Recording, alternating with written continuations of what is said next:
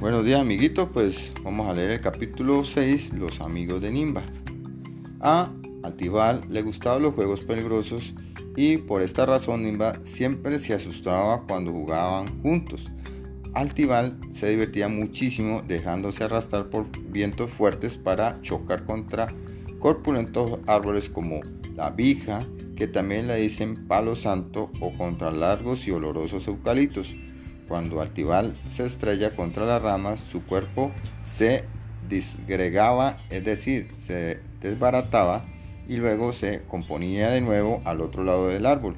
Claro que esa pirueta solo la pueden hacer las nubes, me advirtió muy serio el pajarito.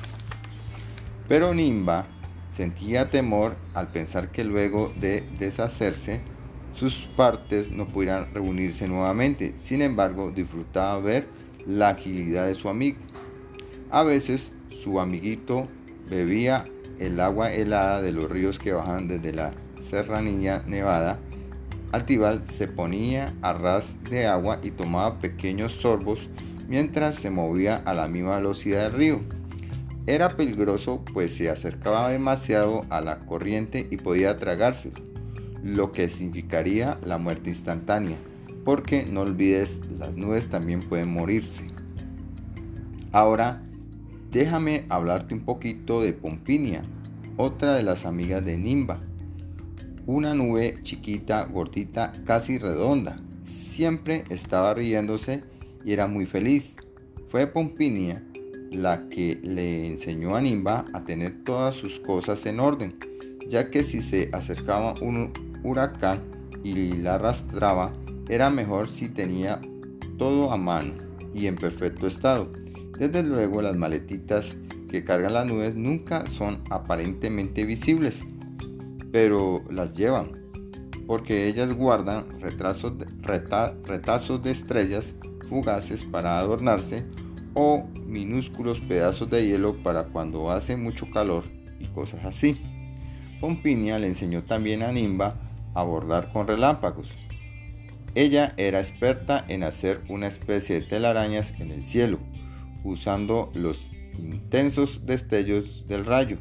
Nimba también fascinaba con Pompinia, mucho más cuando hacían zancochitos de niebla o se tiraban de espalda por las laderas de la Sierra Nevada, que era sus diversiones más frecuentes. El carpintero interrumpió de nuevo su narración para decirme algo que según él era importante que yo supiera. Todo el mundo tiene derecho a divertirse, cierto, sobre todo los niños, pero claro, sin olvidar que así como hay derechos, también hay deberes, que son responsabilidades que nos ayuda a vivir mejor entre todos. Tiene razón, le dije, pero quiero escuchar más sobre Nimba Continúa la historia, por favor. Tres meses después de permanecer en la guardería, Nimba estaba lista para matricularse en la escuela de nubes. Quiero aclararte que el tiempo que las nubes es distinto del que manejan los humanos. Bueno, pero sigamos. Al cabo de los tres meses de que te hablo, Nimba y sus amigos recibieron la cálida emotiva despedida de la señor Dorinda. Todos prometieron que nunca dejarían de comunicarse, ya que eran sus primeros y quizás mejores amigos que tenían en su vida.